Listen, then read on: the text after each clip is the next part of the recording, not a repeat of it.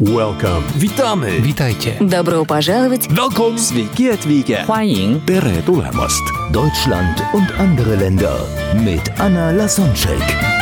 Der erste und einzige Podcast in Deutschland, Österreich und der Schweiz, der sich mit interkultureller Kommunikation beschäftigt, spannende Impulse über fremde Länder liefert, entfernte Kulturen näher bringt und erfolgreiche Menschen mit internationaler Erfahrung interviewt. Heute im Gespräch mit Anna Lasonczek, Coco de Breuker. Ich bin neugierig, wie, wie kam es dazu, dass du überhaupt in jetzt Los Angeles Schauspieler studierst? Ähm, Ja, gen- war, ähm, das in Deutschland irgendwie? Wie, wie, kam es dazu, dass du so auf eigene Faust durch London, New York und ins Los Angeles diese Schritte gewagt hast? Also wenn man bei ersten Schritt anfängt, wie ich zum Schauspiel kam, es war, ich habe ganz klischeehaft in der Theater AG mit sieben angefangen. Das erste Mal auf der Bühne stand ich mit sieben, da bin ich in die Theater AG gegangen. Und mit 17 habe ich dann gesagt, ich möchte ganz gerne das irgendwann mal studieren. Ich möchte professionelle Schauspielerin werden. Und in demselben Jahr bin ich dann auch Mitglied im Jugendclub geworden am Staatstheater Mainz und so. Das war eine ganz tolle Zeit. Und ich weiß noch an dem Abend, da haben wir Fernsehen geguckt, meine Mama und ich. Und sie hat mir gesagt, Coco, ich sehe dich da nicht. Und sie, sie deutet zu dem Bildschirm. Und ich habe gesagt, ja, wie?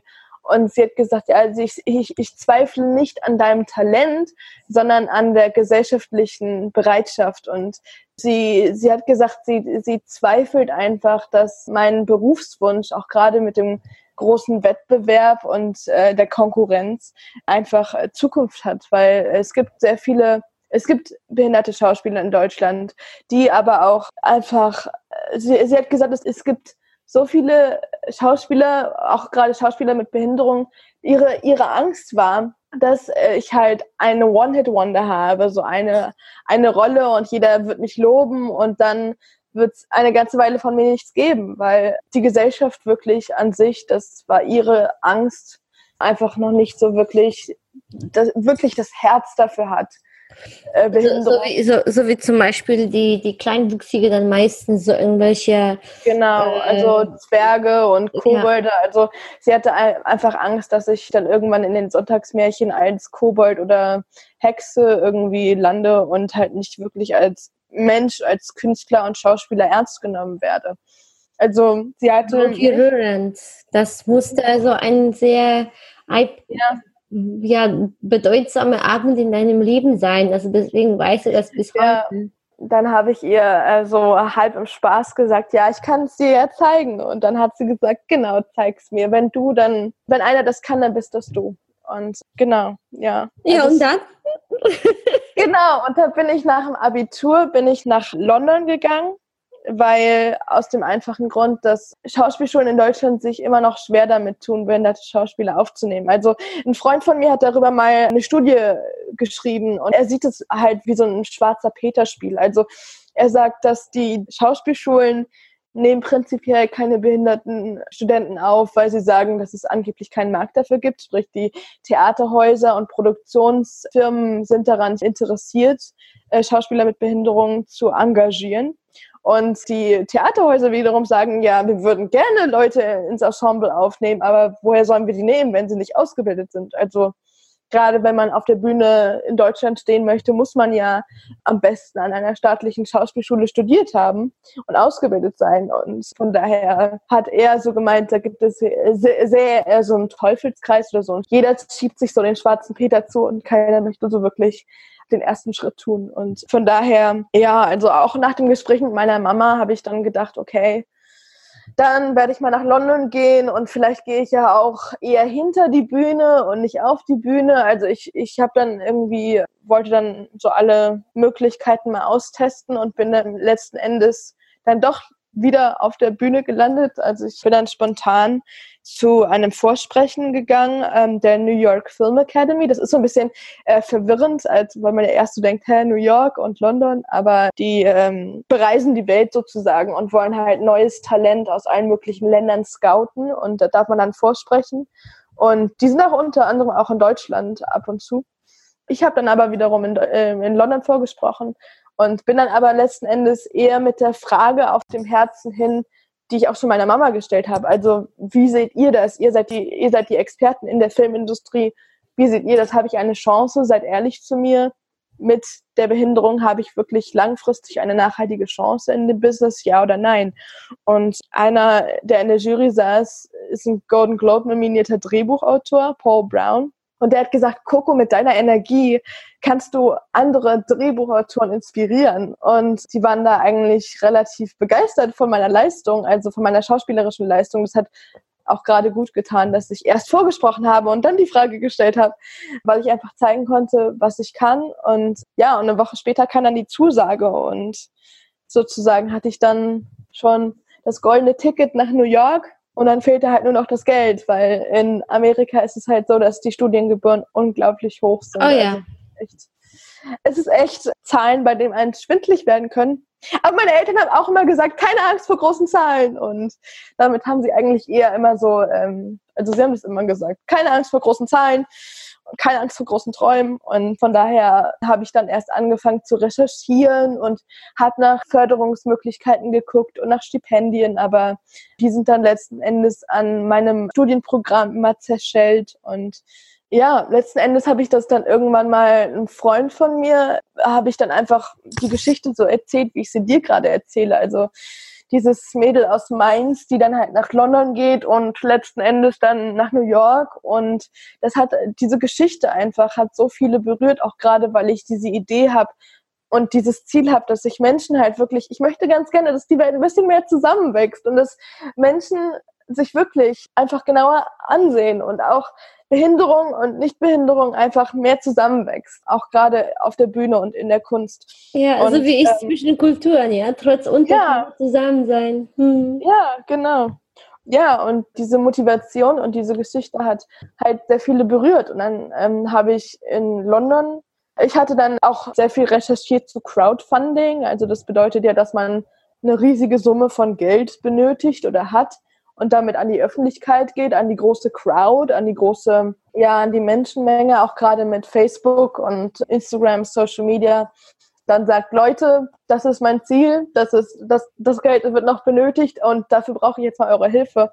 Und habe dann halt letzten Endes am kältesten Tag des Jahres in London am äh, London Eye und zwischen Big Ben und London Eye habe ich dann so einen kleinen Trailer gedreht, also wirklich nur mit meinem, mit meinem Mobiltelefon und habe den dann irgendwie mitten in der Nacht abends geschnitten und habe den meinen Eltern aus Spaß geschickt und habe gesagt, oh, guck mal, ich habe einen Trailer gedreht.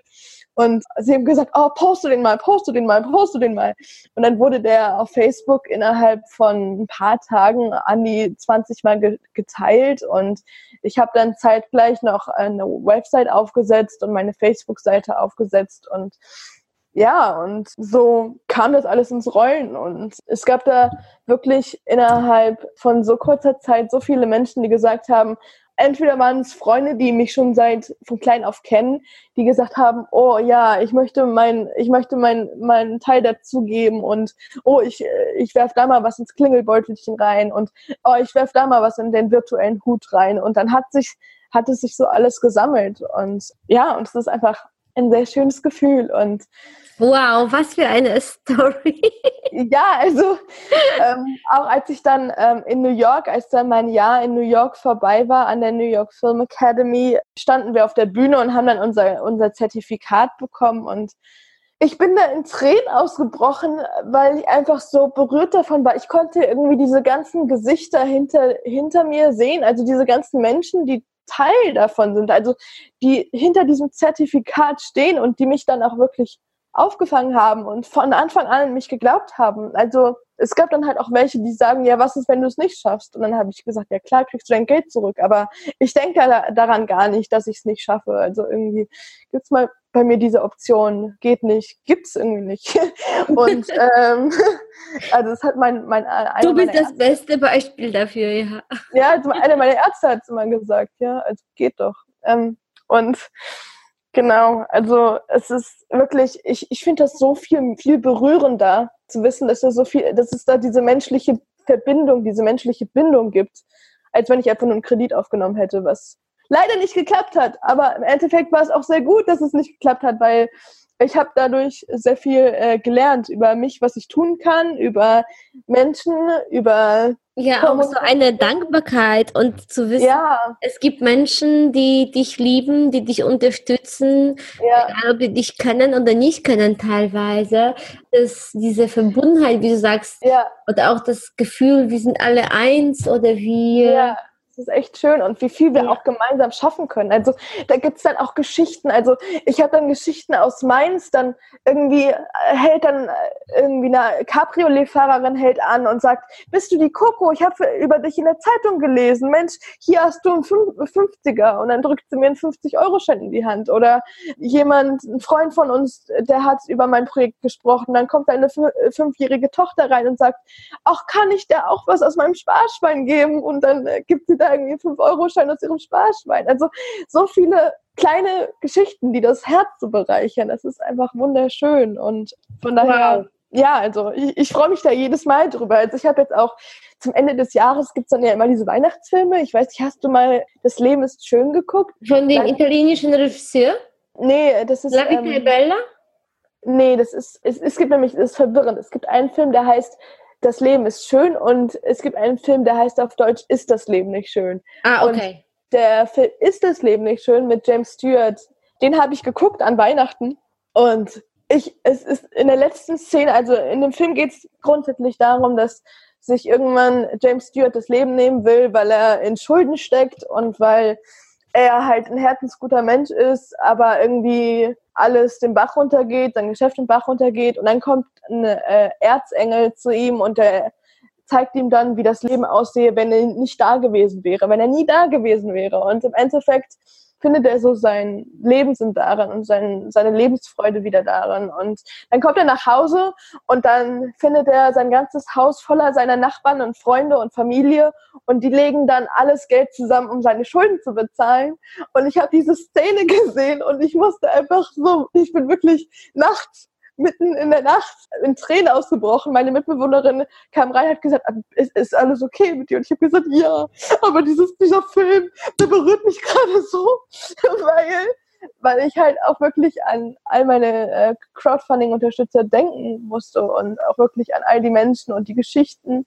Ich krieg manchmal kriege ich so so liebe Briefe und so so Post. Also neulich hat mir auch mal jemand einer geschrieben, dessen Sohn, der hat die gleiche Behinderung wie ich und der lebt leider nicht mehr, aber er hat gesagt, ich habe seine Behinderung nie als Fehler oder Makel gesehen. Er war halt ein- einfach so, wie er war und so wie er war, war er perfekt. Also was auch meine Mama immer zu mir gesagt hat und auch heute noch sagt. Und Ja, und, und äh, deswegen glaubst du auch dran. Das ist ja, aus deiner ja. Story entnehme ich so viele Beispiele, wie Kraft der Gedanken, Kraft der Einstellung unser Leben Ja, beeinflusst.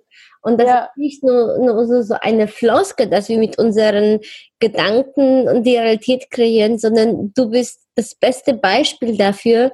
Ja. Äh, Ja, definitiv. Ich habe gerade erst gestern mit meinem Taxifahrer darüber gesprochen. Das ist so lustig, weil er dann auch gesagt hat, ja, also ich kann das spüren. Das, du kann, du, wir haben so viel Kraft mit unseren Gedanken und das Leben uns auszumalen, was wir führen wollen. Und ich habe gesagt, ja, genau so ist es. Denn sei, seit ich vor zwei Jahren Abitur gemacht habe und wirklich das Leben in die Hand genommen habe, das ich jetzt leben will, seitdem, äh, also es, es kommt mir nicht mehr so verrückt vor, dass es wirklich nur zwei Jahre sind. Und vor zwei Jahren du du wirkst auch viel reifer mit so viel Lebensweisheit. ja, das, das, ja, das ist lustig, ja. Ähm, Ja. ja. genau. Mir sagen Freunde immer, also Coco, ich muss sagen, erst wenn ich noch nicht mit dir gesprochen habe, dann siehst du aus wie 16. Und sobald ich anfange mit dir zu sprechen, dann halte ich dich für 26. Das ist immer ganz lustig, weil ich komme auch ganz oft irgendwie. Und in Wirklichkeit, in wie alt bist du? rein. Ich bin äh, 22. Mhm. Wow. Ja. Ja, genau. Und von daher, ja. Ja, du, du, äh, du, sp- wir sprechen gerade über die Einstellung und Kraft der Gedanken. Hast du gemerkt, dass, dass es Unterschiede in, in der Einstellung zu bestimmten Themen, besonders Behinderung oder auch dieses Träume realisieren zwischen den Deutschen und den Amerikanern gibt? Also so, so wie ich gemerkt habe, Mhm. Alleine schon im Schulsystem werden die Ja. Kinder da dazu erzogen, Selbstmarketing zu betreiben, die lernen sich selbst zu loben, dieses You are the best, Ja. was auch oft von den Deutschen oder noch mehr von den Briten, den Engländern belächelt wird. Ja, das Die stimmt. Amerikaner so, äh, ja, immer big Genau, ja. äh, sein wollen und, und, und the biggest und the, the best. Äh, aber äh, das Ja, beeinflusst tatsächlich, glaube ich, ihr Schicksal. Also wenn wir die Selbstständigkeitsquote da und die deutsche Selbstständigkeitsquote vergleichen und, und, und was, was sind so deine äh, Beobachtungen dazu?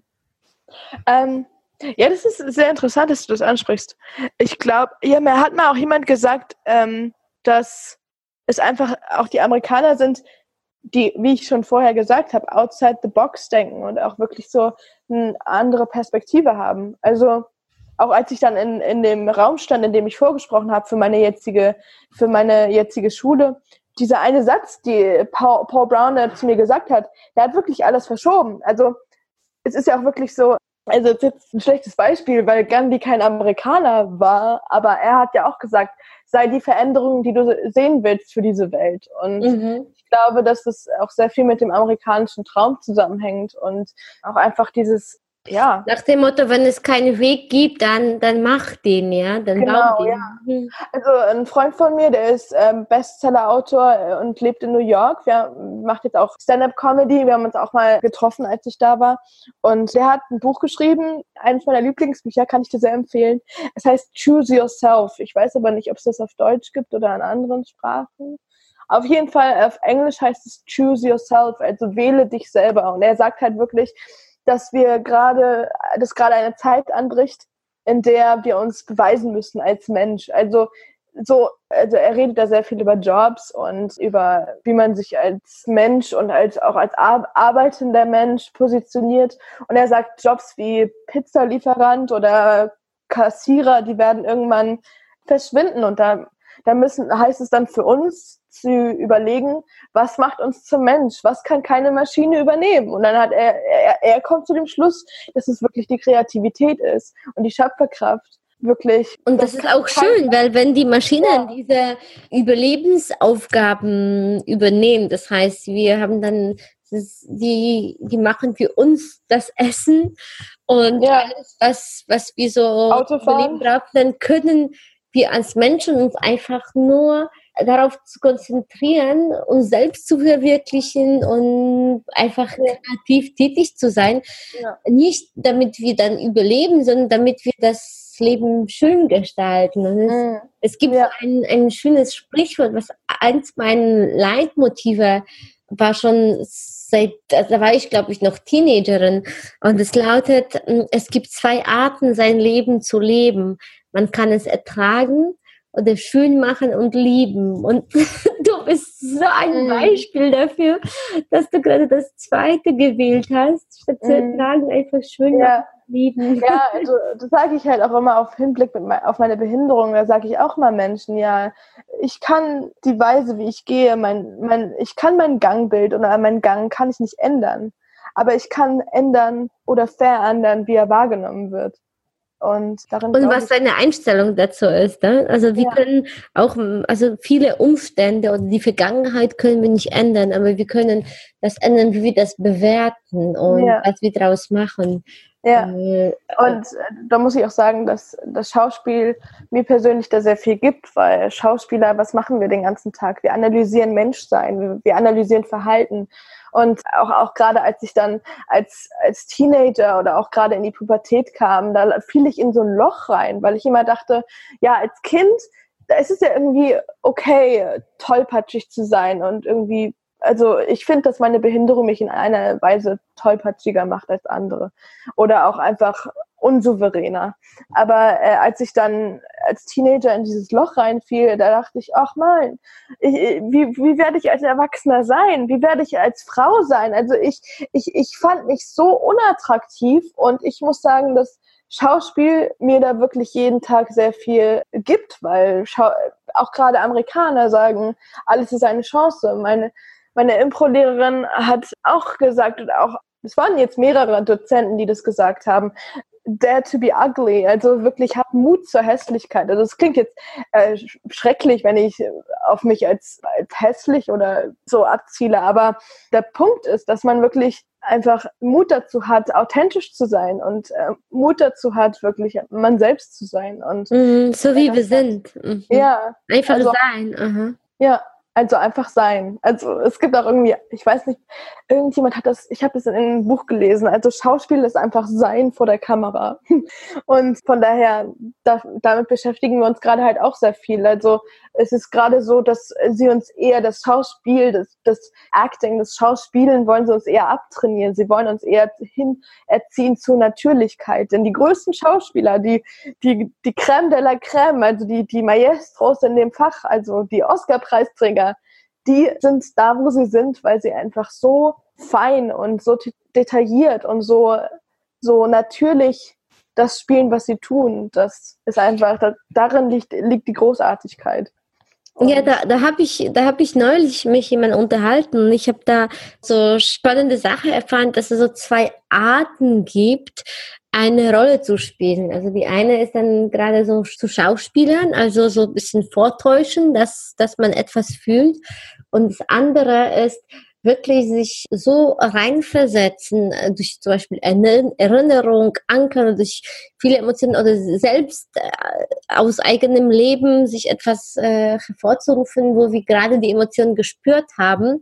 Mm, ja, genau. Echt zu sein, ja. also sein und, und das, das sind dann die, die, wie du sagst, Creme de la Creme, die Schauspieler nicht, die, die sind wirklich das, was, äh, was wir ja. Ja, also das, ist, ähm, das sind zwei verschiedene Dinge. Das ist einmal besonders Meisner, glaube ich, äh, Sanford Meisner und, und die Method. Also die Method ist besonders, also übersetzt die Methode. Die zielt sehr darauf ab, dass man so die eigene Vergangenheit nimmt. Und also ich, ich glaube, ich habe mich noch nicht so wirklich mit der Method noch äh, so fachlich auseinandergesetzt, aber ich glaube, dass gerade für die eigene Psyche ist das in dem Moment sein und dieses einfach genau in der Situation sein und einfach diese Situation auf einen wirken zu lassen, dass es irgendwie der Psyche besser tut, als jederzeit so in die Vergangenheit zu gehen. Also klar, ich glaube, dass die größten Schauspieler, so die sind alle so eher Method Actors, aber ähm, das sieht man auch gerade. Ich habe gestern erst nochmal äh, The Dark Knight wieder angeguckt wegen einer Analyse, die wir machen mussten. Und da ist ja ähm, Heath Ledger drin und da sagen ja auch alle, ja, also als er den Joker gespielt hat, das äh, hat ihn irgendwie nicht gut getan. Und von daher muss man immer so ein bisschen vorsichtig sein, was man macht, aber im Endeffekt. Oh ja, weil ähm, das hat alles Einfluss. Hein? Das Gehirn ja, kann nicht unterscheiden, ja, ob wir ja. uns etwas vorstellen oder ob etwas passiert. Also für das Gehirn ist es das gleiche Areal im Gehirn und Genau, ja. Ja, genau, das hat meine, meine eine Dozentin auch gerade gesagt. Wir haben nämlich gerade eine besondere Masterclass mit Eilit Zura. Ähm, das ist eine Schauspielerin, die, ach, jetzt habe ich den deutschen Titel vergessen, aber es ist der Film von Steven Spielberg zu den Olympischen Spielen mit München. Wie heißt es denn auf Deutsch? Ich weiß aber, nicht im Englischen heißt er Munich und da spielt sie die Freundin und also sie hat Referenzen. Sie ist jetzt gerade auf der Netflix-Show Daredevil und sie hat, sie hat das Gleiche gesagt. Also sie ist auch total äh, interessiert an, wie das Gehirn funktioniert und so. Und sie hat mir das Gleiche gesagt, was du gerade gesagt hast, dass an einem bestimmten Punkt kann das Gehirn nicht mehr unterscheiden, was jetzt eigentlich Realität ist und was Vorstellung. Ja, was ist das Erlebte und was ist das Erinnerte oder Vorgestellte? Genau, ja funktionieren ja. auch die Visualisierungen, weil, weil, ja. weil es uns da hinzieht und das, das ja, und da muss man halt wirklich auf sich selber aufpassen. Genau. Es funktioniert aber in zwei Richtungen. Ich, weil du das Gehirn ansprichst, ich war gerade ähm, Anfang Dezember in Mexiko auf einem Seminar von Dr. Jody Spencer und dann haben wir jede Menge, er ist ein Neurowissenschaftler, jede Menge über Gehirn und Hormone und, äh, und, und gelernt und mhm. es gibt ja so, so Flosken, die ja so rumkreisen, ja, wir erzeugen mit unseren Gedanken die Realität. Und mhm. er beweist das wissenschaftlich, also er erklärt, wie, wie, das, wie das möglich ist, wie Emotionen Frequenzen senden und wie dann Sachen anziehen. Und er sagt, mhm. Guck dir nichts an, was du nicht möchtest, dass es dir passiert. Und deswegen, Sondern nur das Positive, ja. Genau, deswegen habe ich schon längst äh, aufgehört, so diese typischen Nachrichten zu schauen. Oh ja. Äh, es sei denn, irgendjemand denkt sich, äh, oder also irgendwie, das kommt durch, dass wieder so, so eine Welle an guten Nachrichten erleben, weil an ja. jedem Tag passiert ja. so, so, so viel Positives auf der Welt. Ja. Ja. Äh, wirklich, warum so, sagen wir nicht, so und so viele Tausende von Flugzeugen sind glücklich gelandet, so und so viele Millionen Menschen sind glücklich und heile nach Hause gekommen oder ja. es wurde etwas entdeckt, es gibt Fortschritt in, in Medizin, irgendwie ein neues Medikament oder neue Methode. Ja. Äh, es gibt so, so, so viel Gutes und das, worauf wir unsere, unseren Fokus lenken, das erleben wir und das, das wird dann zu unserem Leben. Und mhm. wir haben die Wahl, wo wir, wo wir unseren Fokus richten. Und das war natürlich jetzt, äh, das würde jetzt den Rahmen sprengen. Äh, das war ein Seminar, der sieben Tage mhm. dauerte. Aber das ist eins der Sätze, den ich mir noch mehr zum Herzen genommen habe. Guck mhm. an ja. und sprich über nichts, was du nicht möchtest, dass die passiert. Und da, da sogar neulich, jetzt vor zwei, drei Tagen, habe ich auch ganz bewusst ein Gespräch abgebrochen, auch wenn das vielleicht nicht ganz höflich ist. Also, ja, aber also wenn man das mit erklärt, ich gesagt, darüber möchte ich nicht sprechen. Ja. Ich, möchte ja, nee, und du kannst auch nicht mit jedem über sowas sprechen. Also es gibt ja auch, es gibt ja auch das Buch The Secret oder Gesetz der Anziehung, wo, wo sie darüber sprechen, dass man so viel mit den Gedanken eigentlich lenken kann und oder auch mit der Vision. Also man muss halt immer, man muss in Bewegung bleiben, man muss ja schon was dafür tun. Aber man muss halt auch die Augen auf die Vision lassen. Und du kannst wirklich nicht mit jedem darüber sprechen. Also ich vergleiche das Leben manchmal mit, mit so einer Party. Und wenn du Glück hast, triffst du dann auf dieser Party halt einen Menschen, mit dem du darüber reden kannst. Und dann freust du dich, wenn du Glück hast. Aber ich würde sagen, mit 80 Prozent oder 90 Prozent der Menschen kannst du über sowas noch nicht reden. Oder auch musst du aufpassen, wie du mit denen darüber redest, weil du halt auch nicht als Verrückter oder ähm, mhm. Guru abgestempelt werden möchtest. Aber eigentlich ist es wirklich. am besten, ähm, glaube ich, ist der Beweis. Also statt labern einfach raus die Resultate für dich sprechen. Und du bist genau, das beste ja. Beispiel, dass ja. es möglich ist. Und nach dem Motto, ja, ich mache mir die Welt, wie es mir gefällt, ja. ja genau. Egal wie, was die Konventionen sind. Gibt es da, weil du schon ein Buch gerade angesprochen hast, gibt es so Bücher, die dir geholfen haben, die dich beeinflusst haben? Also ja, das Buch, das mich am meisten beeinflusst hat, habe ich dir schon genannt, Choose Yourself. Was ich noch, was fand ich denn? Äh, es reicht, also vielleicht ja, reicht dann, ähm, dann, dann, damit ich zuhöre. Tatsächlich also generell bin ich ein großer Shakespeare-Fan und ich muss sagen, es, es überrascht mich immer, immer sehr, wie, wie, wie zeitgenössisch er war. Aber so vom, vom Motivations- oder Selbsthilfe äh Nein, das, das reicht, das reicht. Morgen bei Deutschland und andere Länder. Coco de Breuker und ihre interkulturellen Erfahrungen in London, New York und den USA.